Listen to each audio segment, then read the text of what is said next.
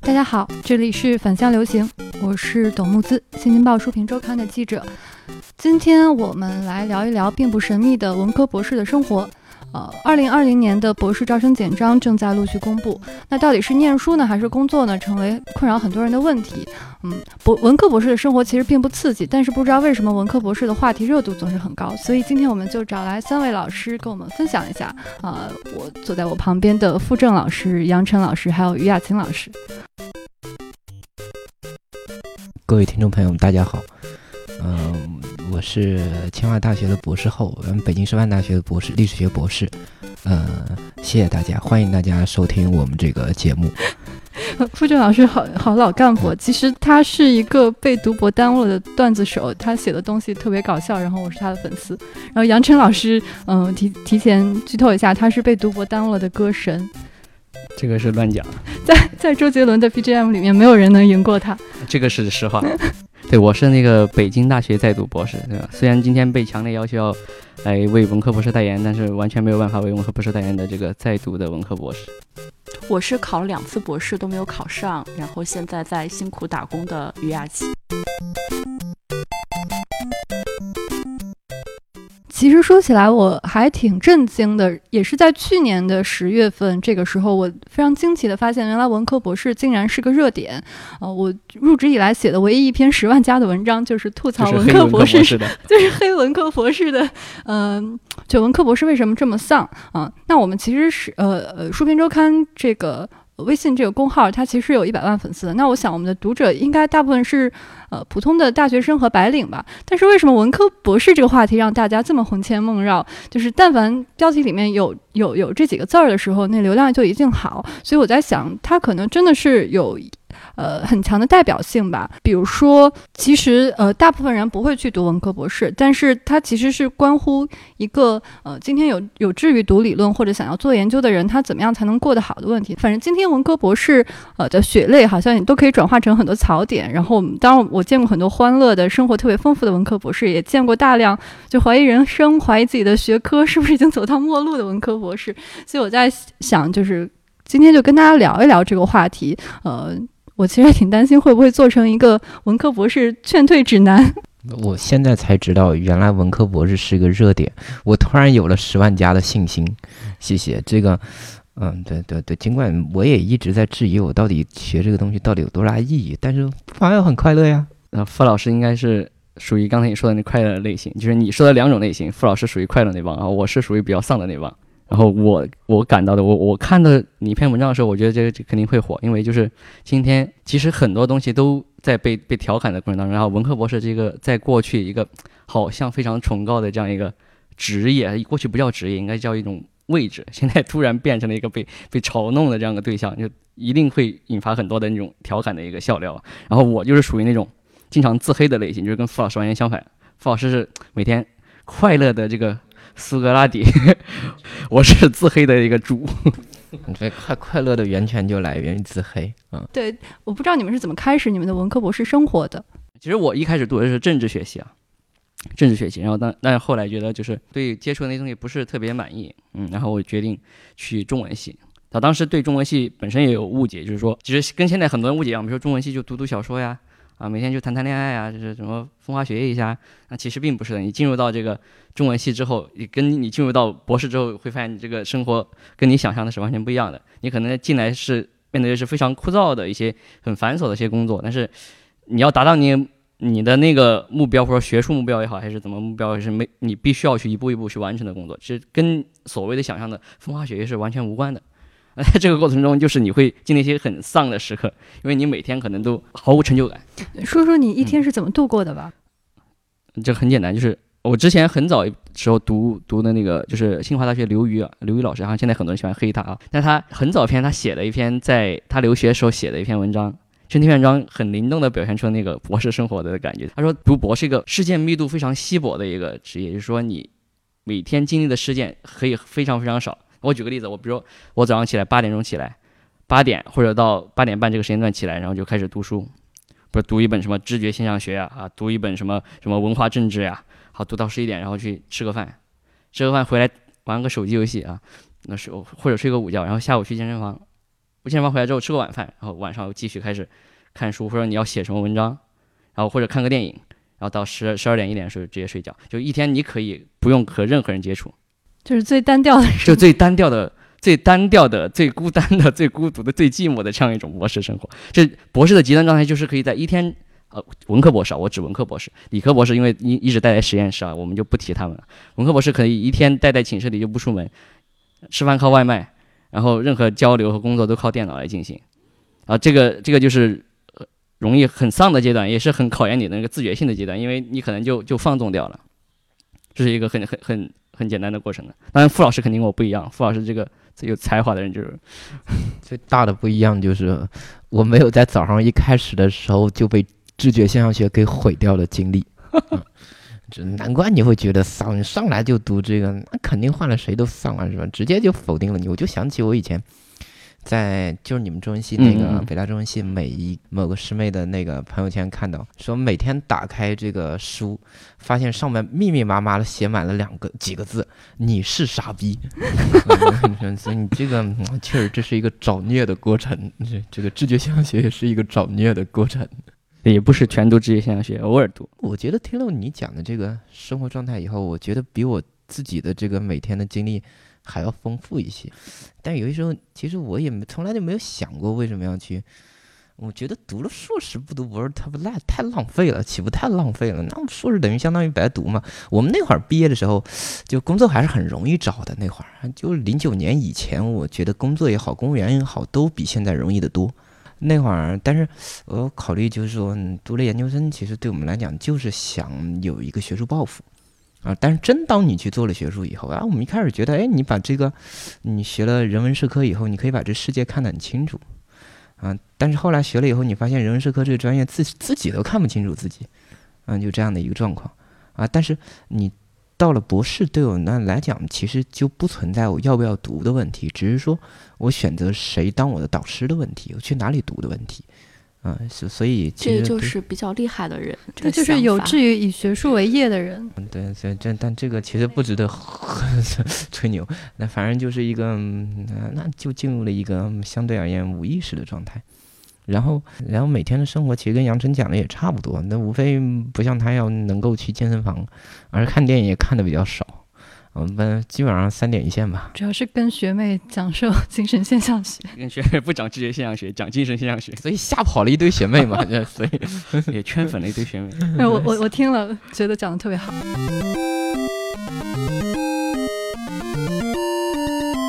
其实我读硕士的时候，我是在香港读的，呃，研究型硕士。呃，研究型硕士基本上是跟博士生一起读书和生活的。我对港台的博士生大概有一个整体的观察吧，我觉得挺有意思的，就是呃，读书的时候大家都是处在一个极度原子化的状态。刚刚聊天的时候还说到，就是我印象特别深的一个是作为文科博士的一个一个极致的代表的形象，就是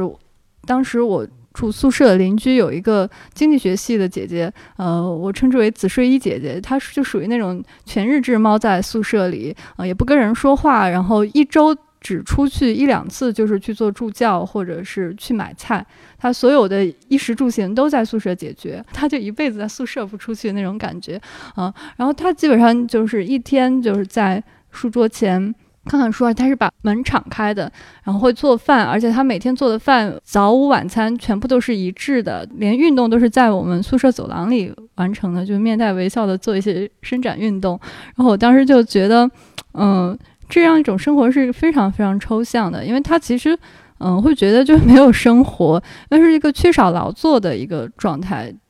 大家都是。各种知识和经验都是从书本中获得的，所以我们读书的时候就特别喜欢看那种生活散文儿。如果是民国的话，可能就是周作人、汪曾祺那种，但是我们看的都是今天人写的，比如说什么“风行水上”、嗯、风雨过眼前”这些豆瓣儿、微博写手，呃，对，或者看一些那种小视频，就非常生活化那种。因为我们是处在一个没有生活的状态，就单纯我们就是知识摄取和文化消遣，看刷刷剧、看看网络小说。所以我就觉得，嗯、就读博的氛围给我一种时间停滞的感觉。然后这这可能也是我后面没有真的去再去读博，而是选择来工作的原因。老实说，我曾经有一段时间几乎每天都在想这个事情：如果我当初不做学术，我会干嘛？啊，然后当时想的头一个感觉就是，因为我现在孩子应该都会打酱油了，然后就觉得那个生活非常美好。呃，说实话啊、这还是呃可能会有些地方比较压抑，但这压抑其实跟读书本身没有关系，我相信啊、会会比那是因为嗯最起码到这会儿没对象吧，这跟跟读了文科博士有关吗？可能会有关，因为我们毕竟我们的生活状态其实不是很稳定，嗯，就是你在可能会在不同城市之间换，呃，然后这样的就就这个过程。但我相信，呃，杨晨的经历可能跟你会有一些不大一样，嗯因为，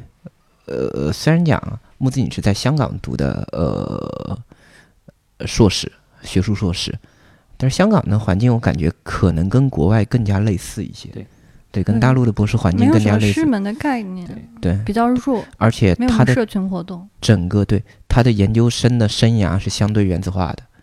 就是我们原来曾经有一个非常好奇的一件事情，就是说，当时我们都会认为把它当做一个欧美高校比我们学术严谨的一个重要的例证。就是你在美国读个，比方说读个比较文学博士，花了八年不一定拿到学位，对，然后花了七八年，然后哎，你在国内那么四年就毕业了，说明国内的不如国外的。后来我去真碰到他们这个欧美比较文学博士，然后我就问他是不是这样，他说不是，我们这是怎么晃掉我们都不知道了。那大概生活状态就跟你讲的紫睡衣姐姐也差不多。所以我就记得我那哥们儿，嗯，名字我就不提了，嗯也是是你的师兄，算是那个。当时后来为了写博士论文，索性就在北大旁边租了一个房。他自己是在美国读的博士，但他在北大旁边租了一个房子哦啊，直接在国内写完了英文的博士论文嗯，对，是这个状态。然后他我们说：“你为什么要到国内来写？你在国外查查找英文书籍不是更方便吗？”他说：“国内可以跟你们吹牛逼啊。”嗯，对，他在国内不会有一个，呃，你漏学而无有的感觉。你最起码你每个星期你至少可以组织一次读书会吧？读书会你不一定能读进去多少书，你吹个牛也是很好的事情。啊、也是一个非常大的动力。所以，当他们在国外，他们也会有一些自救组织，就是说，嗯、比方说、呃互相威逼对方、督促对方今天的写作进度之类的，它根本上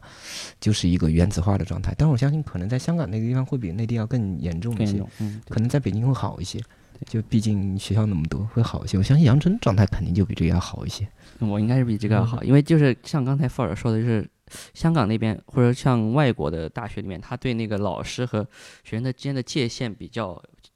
严，或者说要分得比较开。但在中国就是有一个所谓叫师门，或者说叫一个学术共同体的概念。对，就是这个里面有很多人人情，就是刚才像富尔说的，其实我感觉他为什么要回回中国来写论文，就是中国比较有烟火气，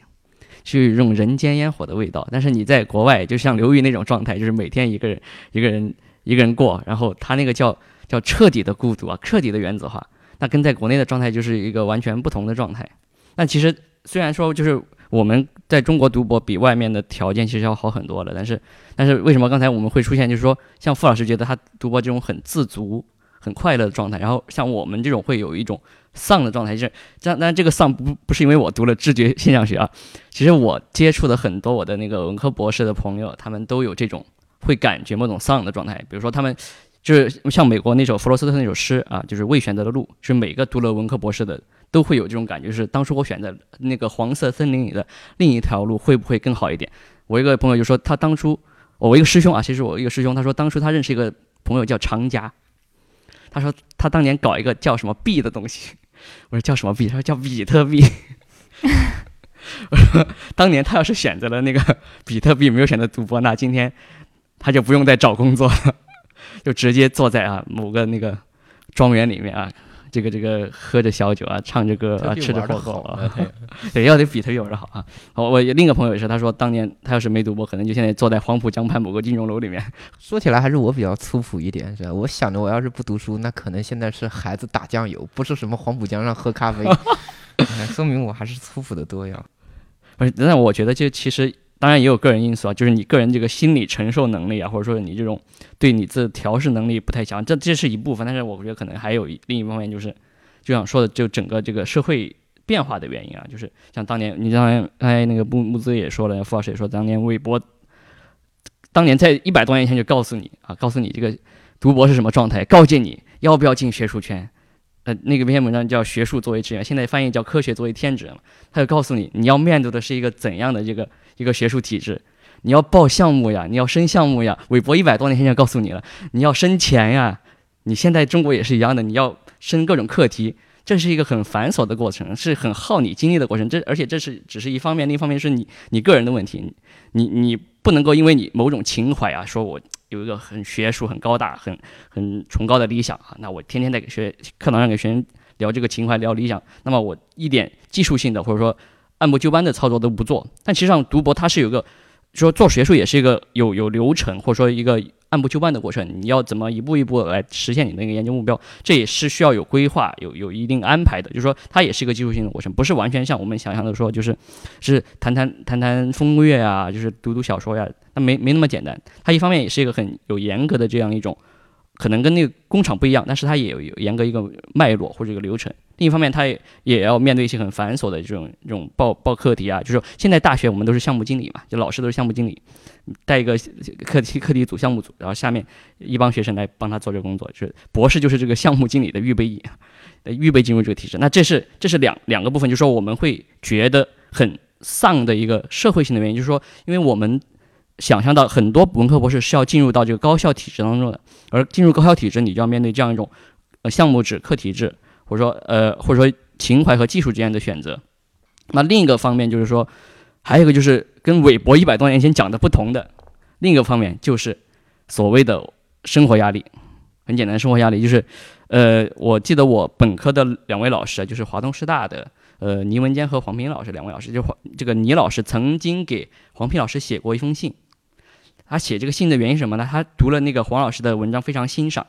非常激赏，但是他觉得其中有某些问题啊，他就非常诚恳的，而且非常有有饱含感情的指出来啊。其中他指出，就是你们在分析这个文章的时候，为什么会出现这样的问题？他找到一个心理上的因素啊，这个因素我觉得很有意思。他说，你们跟我们那个时候不一样，你们面对的是一个。他就用黄平老师自己的话说，是一个高房价的超稳定结构，这个超稳定结构在背后压迫着你，它既是你的动力啊，也是你的这个困扰你的因素。所以你在写文章的时候，老是摆脱不了这个这个魔障。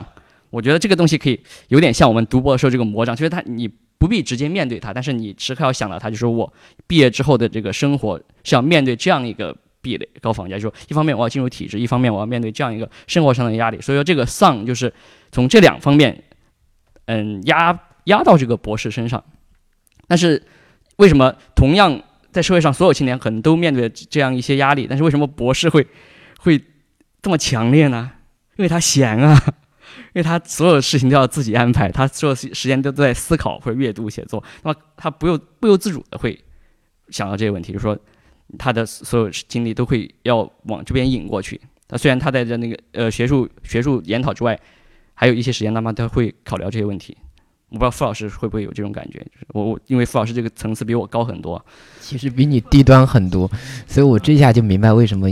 杨晨会有丧的感觉，不是说你读书生活本身丧，而是说你考虑到外在的这样的一个学术竞争压力使你感觉丧。其实对我来讲，我的整个满足感来自于一种非常低端的需求。当我读硕士的时候，当然我们有很多群嘛，是吧？然后周围还会有一些朋友啊，聊天的时候发现人是博士，我是硕士，特别没有存在感。等到我读博的时候，然后周围跟一群硕士玩，然后我就觉得我特别有存在感。还是要求比较低的，因为考虑这个问题确实考虑的比较少，就是对于未来的课题之类的这个东西，你一旦去想它的话，你会发现这个压力会比较大。但这个东西其实是外在于你读博士的生涯，对，其实不不是说博士生涯必须要去考虑这个问题，但你考虑确实是比较。嗯，这个毕竟你读博的时候还不用去面临升课题的压力，但我们现在博士后就要面临这个压力。就你们刚刚讲到，都有提到一点，就是其实大家会读，会去读博，是因为读书是有一个快感的，是有一个，嗯，是有一种愉悦的。但是当它发展成，嗯，你要去做一个系统的研究，你要成为某一某一个领域的专家的时候，那个，嗯，确实是要坐冷板凳的一个过程，但是。今天的整个学院的呃体系的状态会发生了一些变化，所以这个丧可能是跟外部的大环境的变化是有关系的。其实从这个角度来讲的话，我觉得丧是一个社会普遍的心态。并不是专属于文科博士的。那我们今天所处的这个大环境，刚才大家谈到的，比如说高房价，比如说这种工作的压力，或者说你除了你的本职工作啊，博士是研究之外，你面临的很多琐事，那么实际上其他的很多工作都会面临这个问题。但我觉得文科博士之所以特别被凸显在这个部分，是因为文科博士就是文科这个呃学科，它就它所研究的这个东西，它和大众呃之间其实是有一个呃壁垒，有一个隔阂的。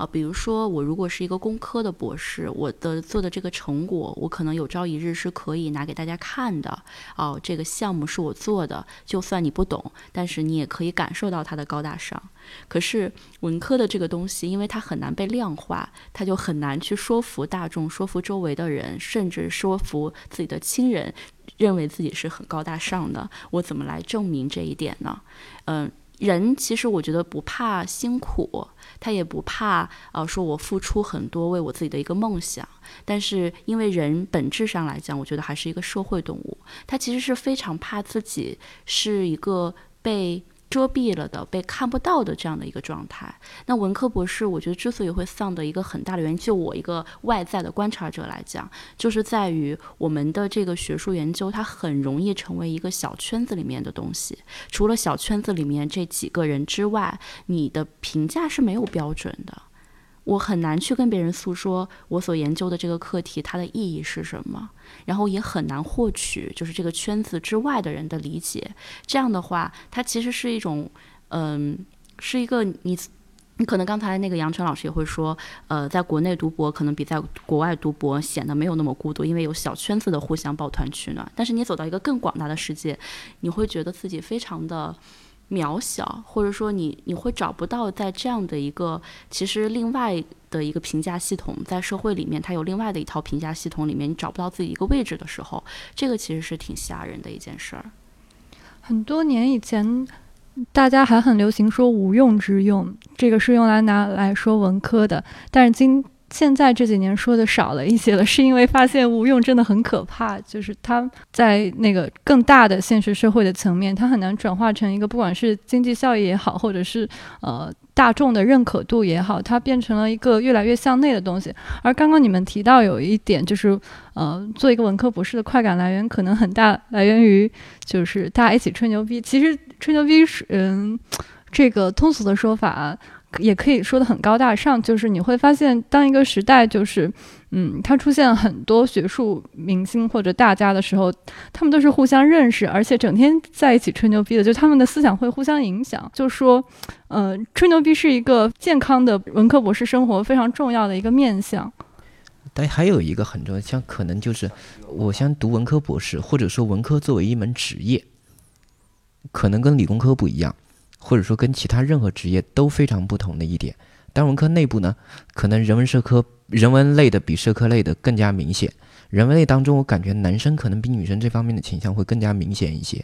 就是说，在在理工科而言，或者说在我们一般工作岗位而言，就是我的工作时间跟休闲时间是基本上是一个平两个平行的社时间时间段，就两完全两个平行的生活状态。我出了实验室以后，我完全就可以完全把实验室的东西全部都扔掉不管。我很少有功课，哪怕你再学霸，他们很少会在我们吃饭的时候去聊实验数据的问题，除非这个工作我在工作当中没有解决这个问题。嗯，对，对他不会把这个东西当做一个平常日常生活的一个兴趣爱好所在。但对你文科来而言的话，你基本上是经常往往会出现一个问题，就是我研究的东西可能正好就是我日常生活当中需要碰到的东西，可能会对我们来讲，吃饭的时候我们聊天再去聊这样的一个。我的专业问题对我们来讲不是一个远离生活的，可能是跟我们来讲就是一个兴趣爱好。这可能对于文科来讲，这是一个非常普遍的现象。然后我们前段时间就你们老师，我们当时在答辩的时候，我们当时同门答辩，因为那时候当答辩秘书就是上个星期。然后那吃饭的时候聊的都是你们中文系的的专业业务话题，嗯，除了聊深刻题那些很无聊的话题，他人聊的是纯粹的学术内容，比方说你们的呃文学史上某些人干过哪些事情，然后他的观点从哪里来的，这探讨学术问题，觉得这个东西是很有趣的东西，嗯，大家聊得很起劲。对我们来讲，可能是一个日常的工作时间跟生活时间是非常分不开的状态。就我的休息时间跟这是一个典型的后现代式的工作方式呀，对吧？是一个我的工作时间跟日常生活生活时间、休闲时间不太分得出来的这样的一个非常典型的后现代化。这些东西的话，当然你往好了说，我们的生活不会觉得无聊。嗯我记得是是葛剑雄吧，复旦大学这个历史学的教授，就是搞历史地理学教授，他说他当年他跟谭湘先生谭湘先生读书的时候，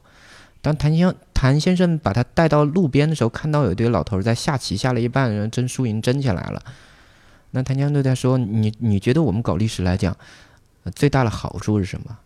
啊，那么其实最大的好处就是我们老的时候不会像他们那样无聊。那基本上你的工作时间跟你的寿命是基本上可以划等号的，就你的退休年龄。尽管，所以我们讲对我们而言可能是退而不休，哪怕你退休了，你其实你还在从事业务的东西，但这个感觉是工科理工科可能体会不到的，就一般。但是你可以说在这方面可以，你可能觉得无聊，不会无聊。但是有一个更大的问题就是，那你可能你的日常生活就会被自己的业务给打乱。对，比方说，我相信杨晨就是这样的。那个呃之所以到现在为止没有女朋友，不是因为他长得不够帅，也不是因为他不够有才华，也不是因为他不够吸引女生，肯定有好多女生喜欢你，而是杨晨对于女生有特殊的要求。可以跳过这个话题对。吧？我们提一句，不光是他的贤惠，也不光是因为他长得好看，关键问题是我在我的日常生活当中能够让我看到一种学术的影子。嗯，这对人家的要求，这直接就把人家灭了一大半了，对不对？傅老师自己的 要求对？对对对不对？这是一个，所以这对于我们来讲是一个，对我们来讲，它当然好处就是我的日常我不会处于一种无聊的状态，我始终都是在思考这个跟我业务相关的东西。但是坏处就是我们的生活可能就会被专业给打乱。不就是我看那个，比如说我们仨里面写钱钟书、杨绛还有钱渊他们一家人的生活，他们我我今天在看的时候，就尤其是在九九六这个事儿过了之后，再回去看那个书的时候，我突然就觉得他们这个九九六是挺爽的，因为他们就是日常生活就是他们的爱好，就是他们的乐趣，但是他们的节奏显然跟今天是不一样的。嗯嗯，为什么互联网行业那个九九六很痛苦？因为他们是有外在的一个强力来压迫你来九九六的。然后，但文科博士他实际上是一个自觉的，像像傅老师说的那种呃后工业、后现代的那种自觉的内化的那种追求来来来九九，或者说过一种啊 零零七这样一种生活，呃，类似于这样一种状态。就觉得很像全职作家的生活。对对对，，其实跟自由职业者是差不多的。刚才那个于于老师那个那个，我接着他说两点，就是他他说的我都很很赞同那两点，就是说，特别说我刚才也说了，就是呃呃文科博士的生活实际上是一个事件非常稀薄的一个生活，但同时也是一个成就感非常稀薄的一个生活，就是它不是你时时刻刻完成一个工作做一个项目就立刻得到反馈的，就你的很多研究不是有马上有正向反馈，它的反馈周期超级长，要等你或者花三个月，花甚至花一年写一篇论文，然后发出来之后，你又得到成就感，或者说你解决一个问题，而这个问题不是说马上就能解决的，这可能很多学术领域都一样。比如说他们搞数学的，就是他证明一个定理啊，证明一个呃理论，他可能就花几十年来证明，他这个反馈周期是要超级长。这是一个，这是一个所谓文科博士可能会感到丧的一个原因嘛，就是因为他成就感也是非常稀薄。但是，但是刚才于老师说的一个，就是还有另一方面也很重要，就是说他是所谓是没有实际的效用的一个一个一个工种，或者说是一个学科。当然，我我有点那个跟那个于老师有差异的地方是，我认为学术共同体的认可是重要的，就是对我们来说是一个正向的反馈。但是这个反馈也是有个漫长的周期，你不是马上就能得到学术共同体的认可，这是一方一方面。另一方面就是一个永远的对文科博士的质疑，就是你们干的是一些对社会没有帮助的工作，而且这个趋势在愈演愈烈。就是在我们看到，在很多国家，比如说在日本，他们在砍掉文科博士的这样一些呃名额，就是因为他觉得对这个文科研究对这个社会好像没有什么帮助，对我们的经济发展好像没有什么帮助。这这这这是其中的呃对很质疑质疑文科博士的一个方面。所以以前那个复旦啊，复旦复旦大学啊，复旦大学他们一直有一个校园流传的口号嘛，他说我们复旦的学生叫叫做呃自由而无用的灵魂。就我遇到的每个的复旦的老师都会跟我们这样说，就我们那个年代就是自由而无用的灵魂，自由而无用的灵魂就是我觉得可以用来形容所有的文科文大学里的文科生的这样的生活，就是你从本科开始，你就能感到你是一个自由而无用的灵魂，因为你在文科学习的那些东西，可能在你毕业之后工作中没有任何实际啊实际的用场，不是说它没有作用，是没有具体的功利性的作用啊，没有这个功利性作用。而到了博士之后，我觉得可能跟本科那种所谓叫自由而无用的阶段有差异的地方，就是博士的这样一种类似于苦行的生活、学术的钻研的生活，可能会赋予你这种自由而无用的灵魂，给一一个沉重的肉身。你能感到这样一种自由无用的灵魂背后，它有一种沉重存在，这种存在是要你去通过你的那个博士生涯去克服的，而且就像刚才说的，克服这些稀薄的成就感啊，克服这些面临的项目制的困难，而达到那个高地，这是我想这是很多呃虽然一直在自嘲自黑的文科博士选择要读博士这样的阶段，他们的最初的想法就是要克服这些难关，而达到他的目标。但是他也必须要面对像像于老师、傅老师说的这样一些呃很很繁琐的、很很现实的难题。我觉得其实无用是不要紧的啊，就是因为实际上人在一生当中的追求，他不一定追求的是真正意义上的这种所谓打引号的有用，但关键是你怎么样才能做到一个自足。我发现其实现在我们想要自足是一个越来越难的问题。如果你自己都不能自足，不能说服自己，不能自洽，这个就是人很容易出问题。其实我接触到很多文科博士，我觉得都是在这个地方就出了一个问题。一方面他把自己的这个学问，还有他经过可能是。十年的寒窗苦读的这样的一个经历，其实是看得很重要的，因为没有一个人会不重视自己在最重要、最青春的这十年的时间。可是另外一方面，呃，很多其他的评价体系进来之后，他可能就会出现一些问题，精神上的。所以我就说，有的文科博士可能因此会有各个奇各种奇怪的状态，比如说改变了自己的性向啊，或者说 自绝于社会呀，然后去安定医院呀，真的有很多这样的案例啊。接着于老师的话题，鼓励一下杨晨老师。这个我们讲一个真实的事情，当然我们就不透露了，因为我们在清华嘛，在清华，嗯清华有好多工科专业，看起来是这个红色工程家的摇篮，工程师的摇篮。那这个很多看起来很实用的工科专业，有一个某个实用的工科专业，那出于这个 出于对他们专业的尊重，我就暂时不说到底哪个专业了。但听起来一听就很实用的那个专业，然后碰到他们的博士，跟他们聊天啊，我们说，哎呦，表示对他们专业的敬仰，他们博士还笑了。哎呦，啥东西嘛，真是！我们导师写出来的论文，他自己从来都不信。这个基本上论文都是水出来的。我们那天哦，论文原来对你们来讲比对我们来讲还假呀！一下子我们就觉得开心了。跟我们吐槽有百分之一能转化为生产力，已经非常了不起了，百分之零点一都达不到。啊一下子突然觉得大家都没用，那还不如我们好呢，真是。嗯，对，就就对对。工科确实是这样，而且我们比他省钱呀，对吧？对对。我们省钱。哎，我听说啊，工科 啊，这吐槽工科了。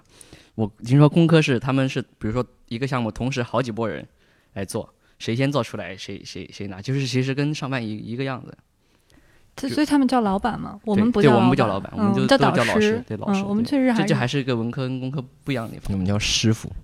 你们叫师傅？没有开玩笑。那所以说，呃，有一点就是，如果。听众当中有想读博士的，也千万不要被这样的一个状态吓倒。就刚才于老师讲的，这是一个实情，就是好多人改变了自己的性取向。但这个问题其实一个很重要的原因，我想其实有一个很重要的原因，当然它原因有很多种。有一个原因我觉得比较重要的，就是还是我们讲的，你学的东西往往跟自己的生活分不清楚。有时候我们恰恰告诫自己，尤其是像你们搞文化研究之类的，或者说这这类的专业，那。我们在批判这所谓的，我们可能自己有些什么立场。我们比方说，我们主张同性恋的正当性，同性恋婚姻。然后批判资本主义，然后批着批着，然后就带进了自己的生活，然后发现生活就不正常了。对对，会有这个现象，所以大家还是如果以后呃，这个是要重重视的一个方面。第二方面就是会有这样的焦虑的情况，但焦虑情况其实跟读书本身没有关系，而是跟你怎么去把读书的结果换成一篇论文，学术论文非常有关系。关键这个论文不是说你写出来就算数了，你还要发表。这个发表往往就不是你自己决定了，对，可能是这个方面的压力比较大，而且我觉得北大清华的学生尤其这方面的压力特别大，可能是对自己的期待太高了，或者竞争的意识太强了。那你像我原来在北师大的话，我们当时就大家都不发文章，所以大家都特别开还是心。你们那个年代比较早，你们年代比较早，不用这么大家再 往八十年代的时候根本不用发论文。对对，博士都不用哎你搞得我很老一样，对他比较淡定。前辈前辈。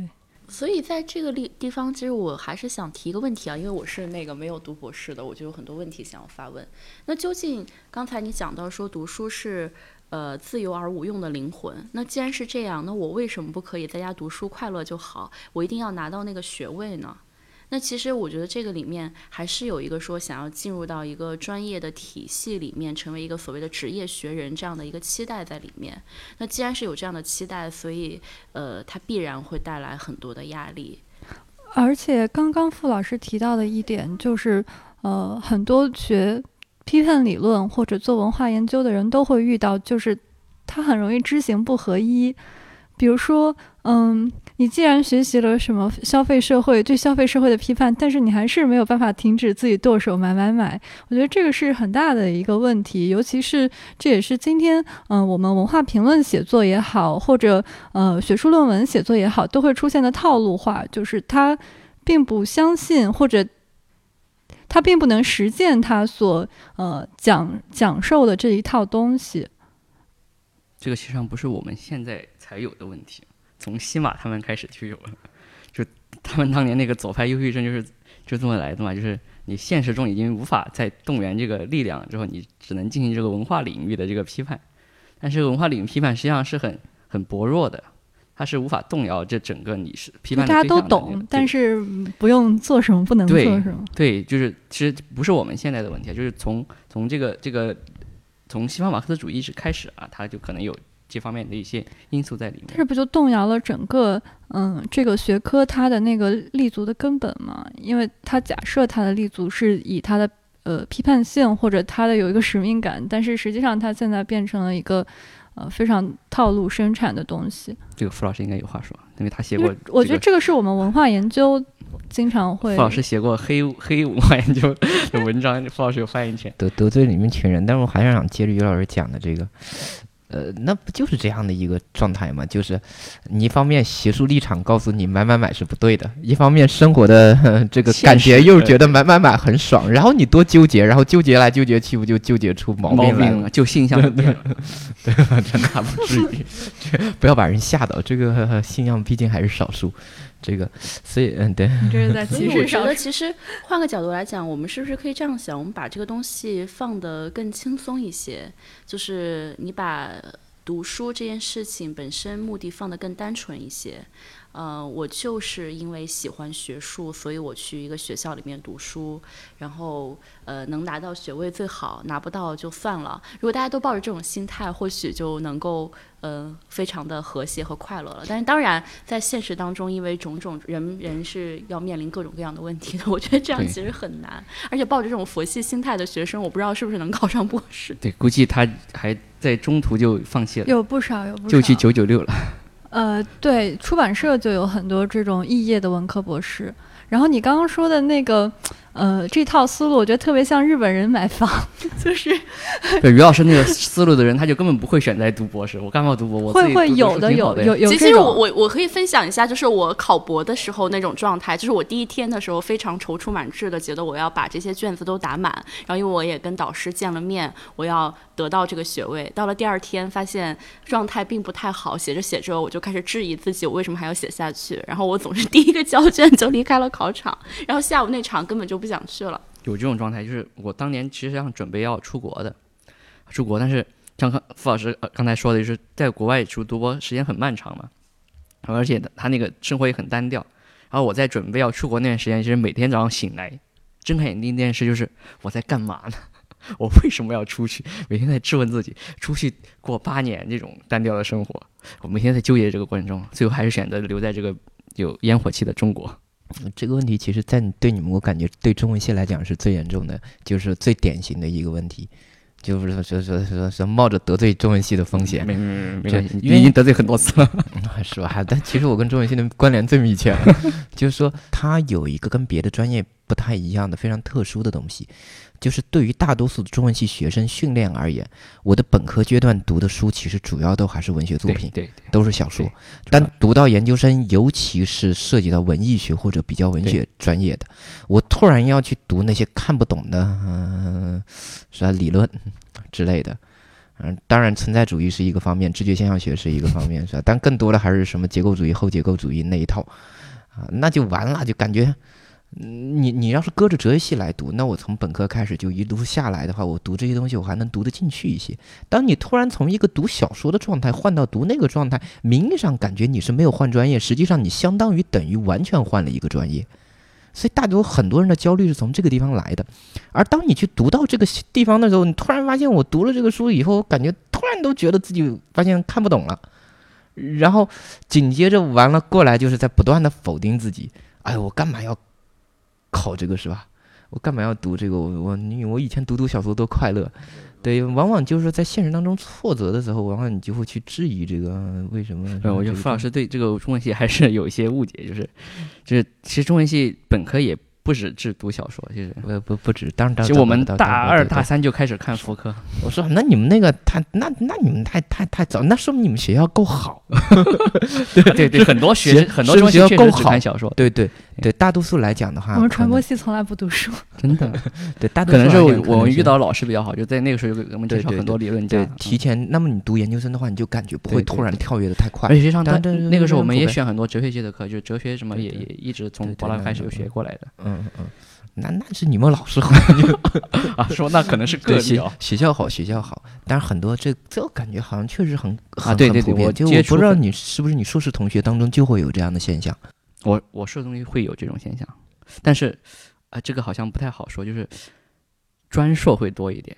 这种嗯嗯嗯，学学术硕士还基本没有这种状况，哦，那现在确实因为专硕它的培养目标不一样嘛，它本来就不是要做学术，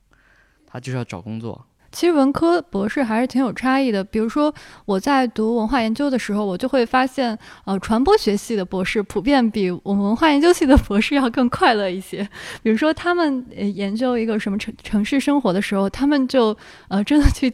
呃尽情体验城市生活就好了，因为他们只要收集一些问卷，然后用那个模型来去分析一下，得出一个。呃，看一看跟他们预设的结论是否一样，就他们其实思辨性的东西会比较少，而偏那个流程化的操作会比较多，嗯、然后我就觉得他们都特别快乐，特别，比如说我有一个朋友，就是他喜欢什么就研究什么，是在黑传播学习吗？呃，我我就是传播系出来的，我就不不不得不说，对，自黑啊，对自黑就那个呃，因为我们读的书，像像文化研究系已经属于那种东读读西读读那种拼凑式的专业了。啊、不好意思啊，因为因为是属于自黑，所以理不直气也壮，所以，所以你看，就是文科博士鄙视链。对为什么不快乐？因为还要互相鄙视，对大家已经很 不快乐了，还要比谁比谁更不快乐。就在美国就是说那种搞人文的看不起搞实证科学的，啊，对，对，搞实证科学的你们看起来高大上一堆数据模型的，不都找个学计算机的帮你们设计一下，花点钱搞出来吗？你弄点。那然后搞人文当中的搞古典的又看不起搞现代的，对，有点积淀中文是一样的，中文系是搞古代就这个的，样子吗？搞古代的看不起搞现代的搞现代的看不起搞当代的，嗯，对，搞当代的看不起搞文化研究的，是日我们在。看不起传播系，看文化研究看不起传播系。而且其实我不知道为什么，就是其实很多职业都是比较孤独的，但是呃，今天文科博士的孤独好像特别容易变成一个典型案例。因为我觉得人文学科的人会比较敏感，而且他善于使用文字，他把这种孤独感变成了文字传播出去，显得特别的明显。那可能有的人也很孤独。说实话，我觉得那些清晨在街上扫大街的清洁工人，那些看森林的这些守林员，那些在海岛上面一个人住着守海岛的士兵也很孤独，但是他们没有把他们的孤独变成文可以拍拍小章视频，然后 传播出去。十万粉丝。其实这理由，我们作为我们个人体验来讲，是一个很现实的问题，就是，呃其实说白了也很俗，就是你作为一个工科、理工科来讲，嗯嗯我发论文的话，我那考核标准肯定要量化，那必须按照论文的数量来要求。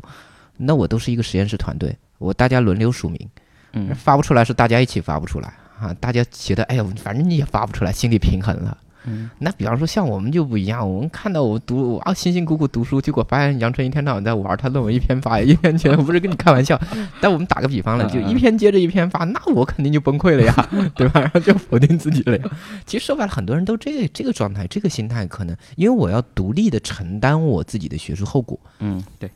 对，独立的承担我的学术压力，而不像我们有一个实验室团队的话，那会感觉会好一些。对，至少有人帮你分担，是吧？会好一些。所以这是一个孤独作战的感觉。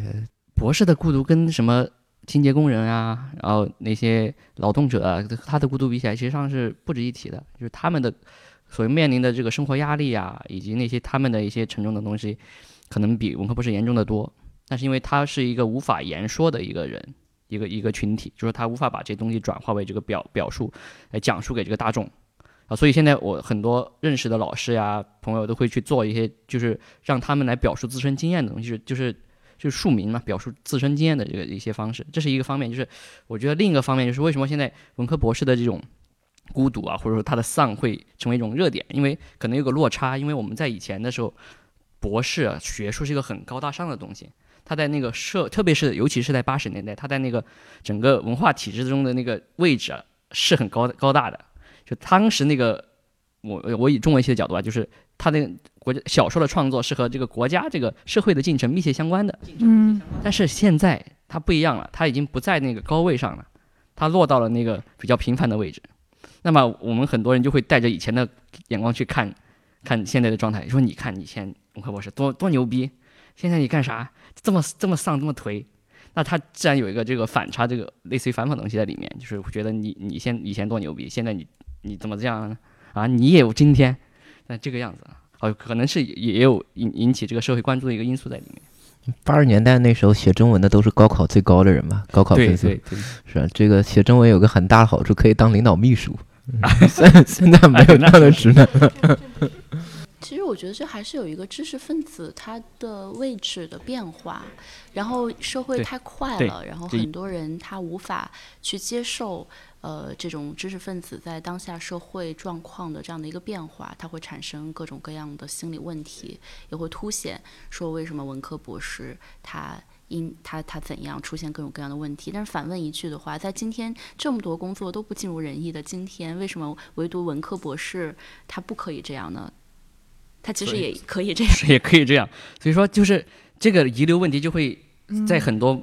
媒体节目中暴露出来。我举个很简单的例子，就是许知远，嗯，很典型吧？你问我们看他提的问这么傻，说现在谁提这种问题啊？什么？哎呀，都是一种很很很浮在天上的一些问题，就是完全不接地气的。但是你想，他那个问题放到八十年代太正常了，那那个时候人人说话都是这种，开口就萨特，闭口就本雅明，是吧？那那个许志远就是那个时候的这个。遗毒嘛，打个引号，遗毒。其实我觉得，所谓八十年代大家都这样，也是一种对知识分子的想象。因为在中国，实际上它一直有一个对知识分子高看一眼的这样的传统。然后在某个时期，知识分子又被打到一个非常差的一个地位。然后八十年代反弹，然后知识分子开始狂欢，大家觉得好像八十年代的话语都是这样的。实际上想一想，我们的父母这一代也是从八十年代过来的，他们谁开口本雅明，闭口本雅明呢，也是过着普通人的生活。然后今天是所有的人都拉平了，都一样了。然后他是会有一套新的评价标准了。然后这个时候，呃，知识分子他感觉到他的这个失落感，但是他还是有一个部分，就是他是可以言说的，所以显得他的这个言说变得，呃，成为一个可以去炒作的东西。但是，但是换句话说，那工人他的这个位置也在变差，但是他们关于他们的言说，他们自己很难言说，还是要通过知知识分子的研究，然后去去被看见。对，所以现在很多做那种非虚构的，都去到那个工厂里面去找这样一些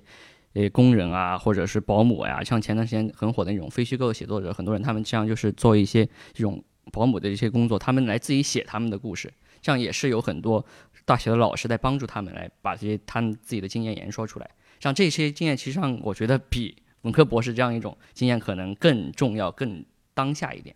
我我想起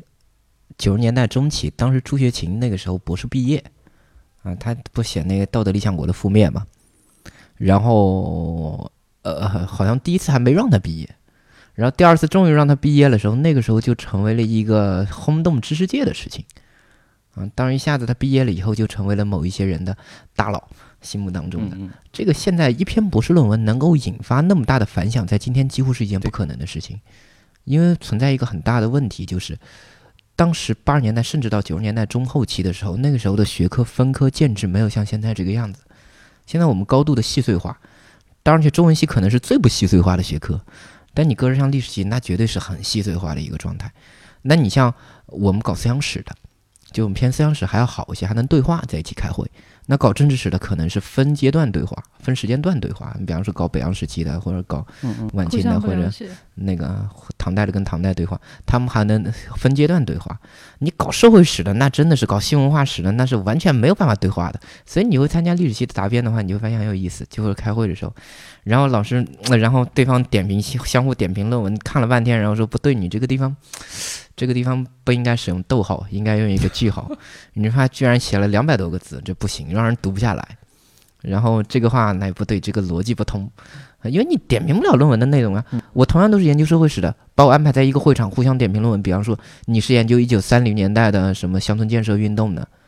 然后我是研究一九三零年代北平的自来水公司的，那不都社会史研究吗？但完全没有办法对话，所以它可能细碎化到这样的一个地步。但中文系可能会好一些。所以说，对于我们来讲的话，就失去了一个真正的我们的，就像八九十年代那个时候知识分子的一个公共性。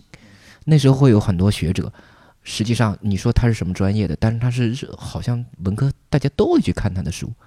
呃，会有一些有一些呃，但是到现在为止，这样的情况会越来越少。这是我们面临的一个新的问题。对，就是当你去一个专业越来越细碎化的时候，你会发现它越来越少的会存在你现实关怀，而变成了一套呃操作流程、学术生产流程。对，嗯会会现在会出现想，就是我们开玩笑，我前前两年开前几天开玩笑，我们说那个美国的学术生产体制确实很牛逼。这个，呃呃，你同样的一个理论系统出来的时候，他们用的可能是法国人的东西，可能用的是巴黎高师那些哲学家、理论家的东西，但在法国人他提出这个东西，他的关怀视野是很大的。到了美国，完全就变成一种流水线式的生产。嗯，然后到了中国，对，对，把它批量生产论文的一种能力，把它变成有好多，这可能是我们造成我们现在一个呃所谓的文科学者的一个呃生存状态一个很重要的原因，嗯就是你会发现一个公共的知识领域不存在了。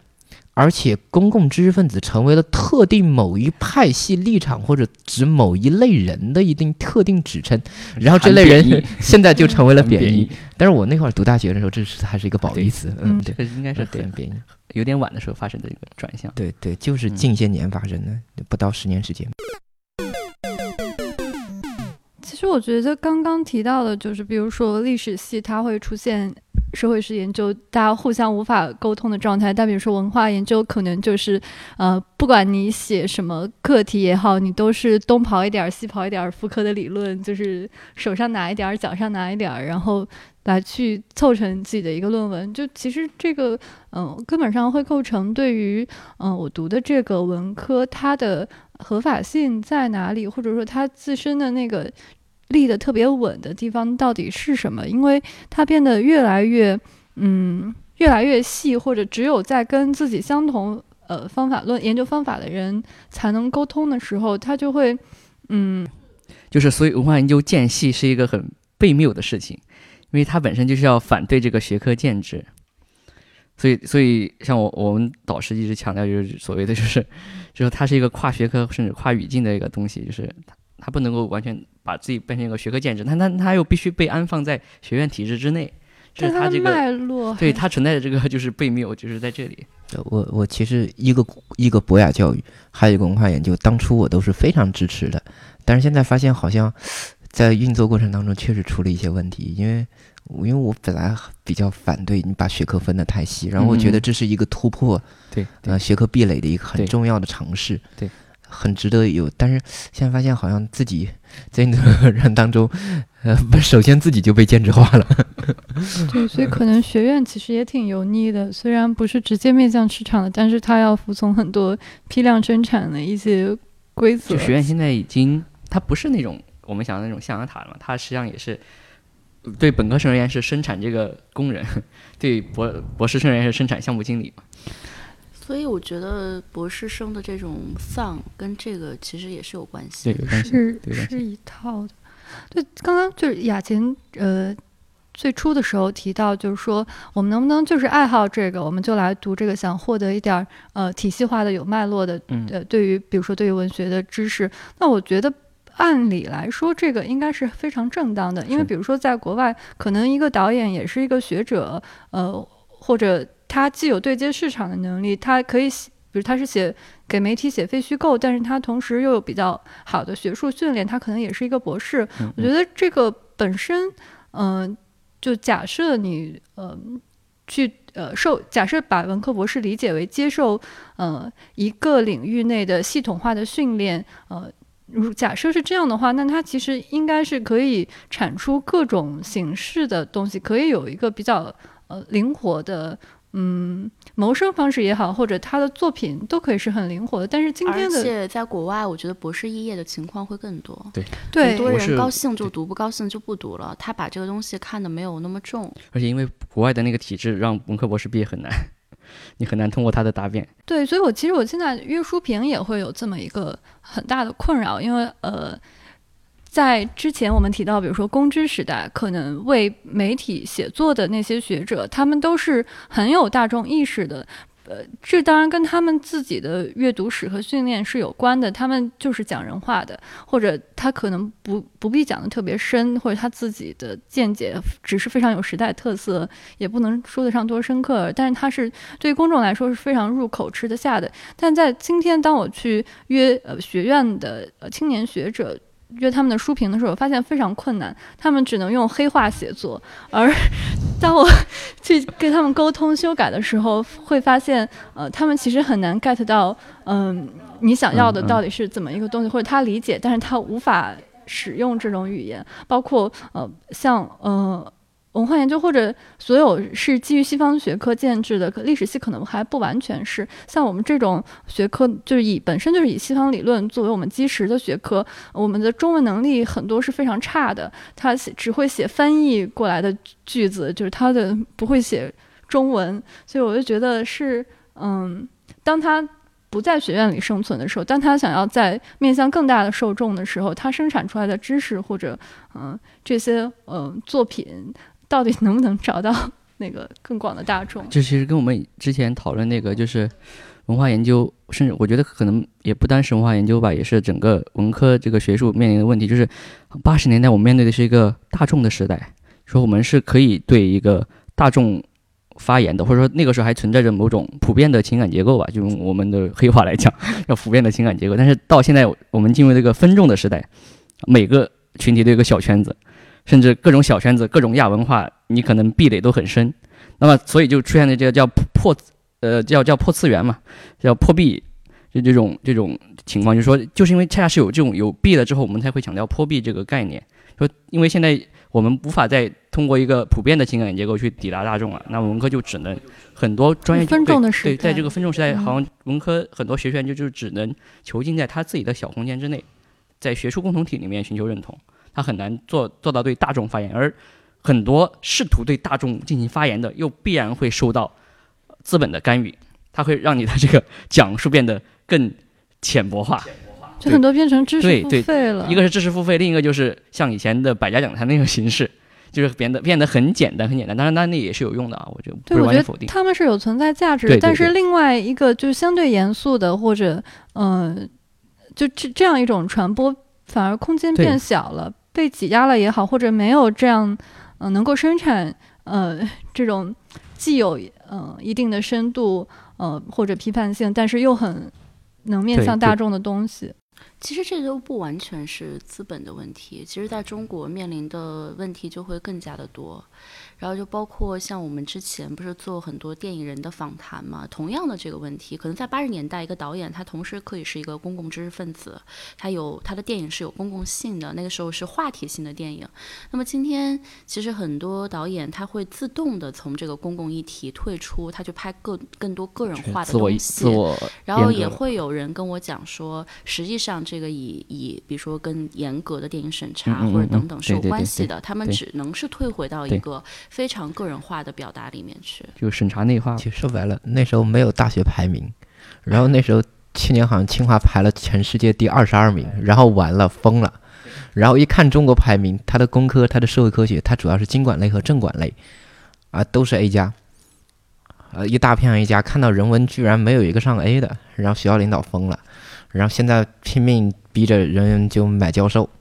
这样的一种感觉。对，所以那个时候，所以没有不用学校评级，就不用去发 C 刊，对，没有这个压力。那么，我对于我们来讲，当然就考虑的问题就不一样了，对啊。所以，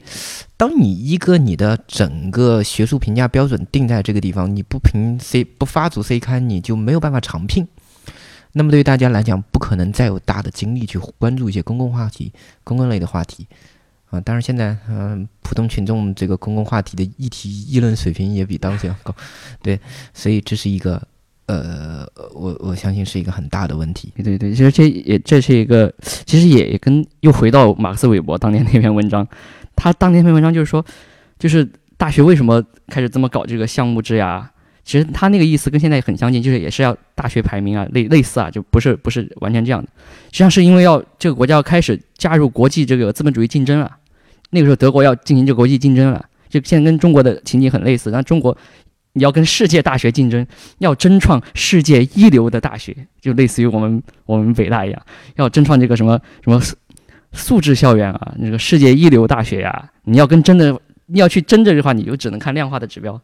排名啊，发多少论文，发多少多多少多少 C 刊呀，那你就就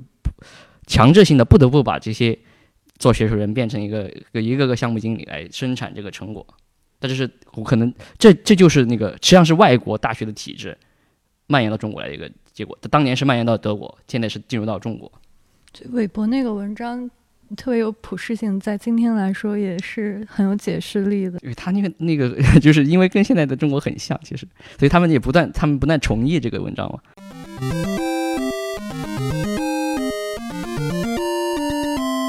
我问一个跟你们日常经验感觉相关的一个问题，就是你们有没有觉得自己在写平常写散文或者自己写随笔的时候，跟写论文是完全不同的两个写作状态？是的，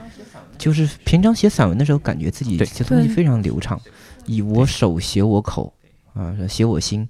然后你写论文的时候，就感觉始终是一个挤牙膏的状态，或者说有没有想过克服这个状态？对，我觉得是文科博士学生的一个个普遍焦虑，会有一个对分分分裂的状态对，。完完全是我嗯看到好多人写的写的文笔非常好，写散文写的文笔非常好，非常流畅，但是，一到写论文的时候，完全那个句子就不像他自己写的，对，或者你讲用你讲的翻译题是吧？对，或者说别的就，不会说话。这有没有想过怎么克服这个问题呢？因为它太依赖于引用和其他的文本的这样的东西了。因为你受到一定的专业训练之后，你会非常想要符合它的那个标准。对对，不自觉的就感觉很只有拧巴。极对个别的人可以摆脱这个部分。我有一个朋友，他写博士论文，他一本参考书都没有用，然后他到最后交上去的时候，呃，这个评委会好像就是这叫怎么论文委员会就说你这个必须要有引用，是八十年代的写法吧？对八十年代可以没有引用，可以对，毕业。他在在里面去去去加进去一些引用，我觉得这个这样的人现在非常少了。你能不能在既引用又把文章写得很美呢？呃，我觉得这就要看，就是说有没有想过怎么克服？因为我觉得是这个我对于来讲这个实际上我觉得是一个考验才华的事情，就是你怎么样能把书读通了。如果你真的能够把书读通了，然后当你要用什么材料信手拈来的时候，就会克服这个困难。其实我有看到很多学术文章会有这种，啊觉得好灵动，就是不像一篇学术文章。但但其实大部分的时候写作，你是因为不知道该怎么写了，才会想一想，看看别人怎么说，然后把别人的话放在这个地方。那实际上没有融会贯通，还是就是对对，自然就会造成。我觉得这是一个，呃就是这是一个过程，就是你得不断的来来训练你这个把学术文章写的更灵动这样一种感觉就是要。克服那个惰性吧。对，这是一个对于我相信，对于可能想从事文科研究专业来讲，都会要面临要解决这个问题。然后我们想听听，我想听听大家的经验，就我觉得这个对人来讲会有一个更实质的帮助。不是，我觉得写写论文也是也是跟我们以前写格律诗一样的，就是带着镣铐跳舞嘛。你你你有镣铐来束缚你，但是你你也可以跳得好。就我也见到过这种跳得好的文章，但这个不是一下子就能达到的。当然有有这种天才啊，但不是所有人都能够有这有这样的一个能力，而而是要经过反复训练呀，不断的摸索这样的过程才才能够达到所谓的就是感觉到它很透的它必须要要成为你你阅读，你把它放在你生命经验里面，就像你说格律诗是一样的。对对对因为古人他大量的这是他生活的一部分，对所以他写的很自然。现代人为什么格律诗写的差，是因为他就想我要怎么套嵌在这个结构里面，然后才去生搬硬套一些词语，自然就会觉得很差。而且我觉得很多人写论文，他是没有一个对话感的，他没有想着会有人读他的论文，以一种我我跟你说说这个事儿怎么回事儿的那种态度去写，而是他就想我要垒这么一个房子，它只要结构整全了，它就立起来，对它就可以投出去了，这个，就比较机械。就很很对他没有一个受众意识，而且没有那种交流感。就他其实写的时候就已经是这么一个，嗯，我觉得是就当代文科不是典型的孤独状态吧，就是没有人跟我一起吹牛逼的那种。而且我觉得你写作状态也很重要，就是写好像我们写论文其实都应之前写之前都都会有一个框架，这个框架其实很很机械的，但是你写的时候你会有那种喷涌的感觉，是会你遇到那种感觉的时候是很难得的，就是你那个文思涌泉涌，就完全像。要是说的这生命经验自然流淌，而又完全符合那个镣铐的那个格式，完全符合那种理论的表述。这这大多数情况还都是在挤牙膏。大多数情况是挤牙膏，但是挤到一定程度，你那个牙膏自动喷涌出来，那个是很难得的。所以我觉得这个其实可以这样想，我觉得什么事情都是需要有合适的人去做，他有某种程度上，嗯，不是所有的人都适合读博，那不是所有的人都是诗人，不是所有的人都是一流的小说家，所以这我觉得真正能够把这个博士读好的人肯定有，而且肯定有读得很快乐的，只是这些人比较少。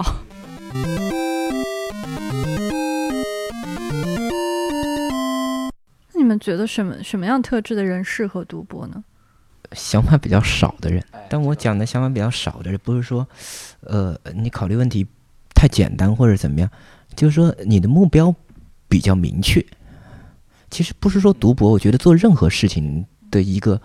都是要目标比较明确，比较明确。你不能说你来了读了博士以后，你还在考虑说后悔，就是说，哎，我该不该来再去追问这样，嗯嗯我该不该来读博士这个问题？你都来了，是不是？来都来了，嗯对，来都来了，来都来了，目标比较明确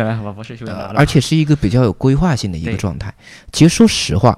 因为我们碰到的一个情况，因为我自己读过博士，我们周围也看过很多不同类型的博士，嗯，呃，发现可能读得好的跟读得不好的整个生活状态会相差很大。呃，读得好的博士，有些时候。我我平常该玩的地方，我一点都没少玩，该干嘛我都干嘛了，该谈恋爱我也谈了，该出去玩了我也玩了，嗯，然后我顺顺利利的，我也没花多少大的，没有感觉他一天到晚忙来忙去，我每天按时的作息，然后顺顺利利的就毕业了。其实我相信这样的人不是因为他个人多么天才，比那些一天到晚焦虑的博士可不一不一定他的智商更高，嗯而是因为他很明确，就是我来读博士之后我要做的研究是什么。那么我就有一个很大的规划，我从博一的时候开始很好的规划，我就开始积累材料和前人研究。读到我真正要写论文的时候，顺顺理成章的就把论文给写出来了，该发的文章都发了。而那些就是读到最后毕业老大难的非常焦虑的状况，都是始终都是我头几年不知道该研究什么，我可能今天读的是康德，明天啪就去读康有为了。这是这不不要讲，北大学尤其是在北大清华，这个状态是非常常见的。可能一般地方类高校还不像北大清华这个样子，因为他的学术资源太多了，太多有些时候不是一件好事。就是说，你我们只要你乐意，可以在北大每天都听大腕儿，还不光是国内的大佬，而是世界的名学者，每天在讲不同的话题，而且这个话题搞不好你要非得扯上关系，可能都会跟你的研究扯上关系。呃，然后我今天听了有某位大佬讲的康德，我就去读康德的书；明天听了有谁去讲，呃，这个，康有为呃然后我就去读康有为的书。后天我包一下又听到某个人讲某位大佬讲中共党史，哎，我觉得那个有意思，我就读。然后最后发现一个星期下来，你发现什么书都没记住，然后一个很大的问题，然后就突然那样觉得就非常挫败，这样的一种感觉。就是说，所以对于来讲的话，我其实觉得最大的一个忠告就是，呃，要来读之读的时候，就要明确自己该研究哪个，不一定非得要我们研究具体的题目很细致的就定下来。但是大概要知道自己重点会在哪个方面用力，对自己的整个博士生涯有个规划。当你去有这个规划以后，你会发现三年时间可能对你来讲并不匆忙，很从容的就能完成一个非常好的博士论文。和那个并并不是很匆忙，因为我们碰到一个大一个延期非常长时间或者焦虑的，都是头几年真的就是不知道在干嘛了，就就这样的一个状态。其实说白了也很简单，这个这个状态。就我我其实我对读博的那个需要什么素质的看法，可以正好补充傅老师他的意见。傅老师说的要有明确的目标规划，我认为呃我认为读博最重要要有自律。对，自律这个是读博我觉得是最重要的一个素质，就是说你可能想得很好啊，理想很丰满，你去做的时候，你发现我规定我一年要读两百本书，最后一年下来你就读了两本。这个是大多数人的常态。你一开始画一个很大表啊，我干嘛我干嘛，最后一件事没干成，天天打游戏去了，那你的读博整个生涯就废了。所以说读博最要求最大就是你一定要自律，不管你规划多好，你如果一件事情都做不成，那那白瞎，什么都干不了。那你如果每天按部就班的，像傅儿说，你规划好，规划好，你真的去实践去完成了，那你的博士会过得很，生涯会过得很充实。这个是对于一个博士的生来说最重要的，而且这个自律不仅要克服的是你，你你要完成你的学术，而且克服的就让我们回到我们之前的主题，要克服你的孤独状态，而因为你的自律大部分时间是要你和你自己作战。像我再次引用那个刘瑜教授的那篇文章啊，一个人要像一支队伍，他那种状态就是。你必须要保证这样一个状态，但是不是所有人都能够一直有这样一种开足马力的自高度自律的状态？那你就每天都要跟自己进行斗争。那像比如我经常，我刚刚才说，我每天生活可能上午看书，下午要去去去跑步之类的。我有时候会在躺在床上，哎呀，我不想去，好累，不想跑。今天哎，今天这个脚不舒服，哎，今天背不舒服，就你会给自己找各种理由，但是你得逼迫自己去，因为你觉你要你要是不去，你这这天就完了。你你要这样想，你说你不去，你这辈子都完了。你去不去？你就逼迫自己去，这是一个自律建立的这样一个，呃，很很重要的一个条件。就是如果你在座的呃在听的这个节目的人，如果有想读博的，那你要考虑一下，你能否逼迫你自己去完成你所想从事的工作，或者说说你完成你想实现的目标，这个是很重要的一个素质。那那个杨晨老师讲这个非常重要，不过我给他做点澄清，大家千万不要误会这个，听着很可怕这个东西，但但这我觉得确实非常重要。其实杨晨老师在提醒大家一点，就是不要把目标定得太高。哎，对，不要把目标定得太高。就好比我举一个很常见的例子，就好多啊，可能好多女生都会经历过，包括以前女朋友也会讲，哎，不行，我要减肥，然后说，然后兴致勃勃，今天充满斗志去减肥，一口气跑了十几圈，然后累死了，第二天酸痛，他躺在床上就要养一天。那你为什么？对你为什么一口气就要跑十几圈？你首先考虑我今天我这段时间都跑四圈吧，然后跑完一个星期我加到六圈吧，对不对？然后加到八圈。嗯。每天不要把自己的目标定得太高。我相信杨晨老师上午读知觉现象学，下午一定要去健身的目的就是，如果我都把一天砸在知觉现象学的头上，那我可能过两天我真的就不想再拿起这本书了，对不对？是这样的一个状态。其实写论文也是一样。就是不要说考虑强求，就是一稿当中我要能把这个论文写得多漂亮。你考虑，就好比你在建一栋大楼，当然对我们外行的人来讲，你建这个大楼，哎，这个怎么样能把这个楼堆得那么高，是不是？啊，都大家不可解。但是对于真正内行的人来讲，一栋楼对他而言是可以拆分成一个个可操作的步骤的。对我怎么从图纸，然后怎么到地基，啊，是吧？其实论文也是一样。呃，一篇论文，一篇好的论文，我相信都是可以拆分成可操作的步骤。我首先怎么从整理前人研究开始，然后到整理材料，然后到把一稿写完了以后，那我可能我对我来讲，第一稿的要求就不是那么高，非得要把论文写得很好。因为很常见的一个论文写作的状态，就是我们碰到的一个论文写，总是感觉写出来不满意，然后就否定自己。怎么觉得开头就要写得很漂亮，就否定自己，然后就陷入这种焦虑。其实我原来也碰到过这种情况。每当出现这种情况的时候，就告诫自己，我这稿的目标干脆定的低一点，重点就是把整个材料排列顺顺畅，把思路捋出来。文采的事情，我等到二稿的时候，二稿三稿的时候，我再考虑这个问题嘛。啊，你发现你最后时间利用率会很高，最后整个。最后出来的结果会不错。傅老师说这个跟那个写博士论文一样的，你我就像我们在老师在建议我们定那个博士论文题目的时候，他都会建议你定一个小一点的，你好把握的。你上来就是论人类的命运，你写 你写得完吗？然后我我我个人经验就是，我第一次和我导师谈那个博士论文题目的时候，我就说一个，其实那个时候还没有完全捋清楚，我说了一个比较大的题目，导师说了四个字，他说你不要志大才疏啊，大不了把这些小问题解决了以后，再把论文不断的往对外扩，呀对呀然后你就以小见大，那种感觉很好。像傅老师说的，把那个目标定的小一点，博士论文也是这样，你切口小一点，把这个问题做深，其实也是很很重要的一种写论文的方式。对，就跟你平常每天跑步一样，你上来每天就跑五公里，那肯定第二天就废掉了。你先从两公里开始跑起嘛，对不对？像在沙漠里走路吧，既要有方向，然后你要确保你每天在往那个方向去移动而。且，哎，我我不得不又再次引用一个中产阶级最爱的作家，就是村上春树，是他岂不是他每天要跑步嘛？嗯他有句话我觉得说的很有道理，就是我觉得读博也是这样的。他说他为什么要跑步？他说因为从事写作这一门职业会积累太多的毒素，如果不跑步就无以发泄，这跟读博是一个道理。读博可能会积积累某种毒素，你不通过某种自律的生活来把它排泄掉，或者说把它发挥出去，那你是无法度过这样一个很有效的度过这样的博士生涯的。你又给我跑步找到了一个坚实的理由。其实我跑步也就这个状态，我每天定好跑十五圈，对跑十你跑十五圈啊，跑十三圈。但是我肯定每天跑的时候，我跑完三圈的时候，我就想啊，不行，跑到五圈的时候，我就一定要休息一下。跑到五圈的时候，啊，那还有两圈就超过一大半了，那 跑到哎七圈，我也是，我也是，我也是。听下来就感觉是读博没有想的那么坏，当然也没有想的那么好，就还是像做其他任何事情一样去。呃，我们社会学系他们那他们系的格言其实弄得很好，就是也是他们系的一个很很受学生欢迎的老师，他概括了马克思韦伯的的思想，总结了一句话，他们把这句话印在他们的系衫上。这句话我觉得是对那个要从事学术研究或者说想要读博的人的一个最好的忠告。那句话叫做呃，于虚无处坚守，在平凡中正成。这是对博士，我觉得是对读博生涯的最好的概括。你每天要与你面对的那种孤独虚无作战，但你要在一种平凡中正成你自己。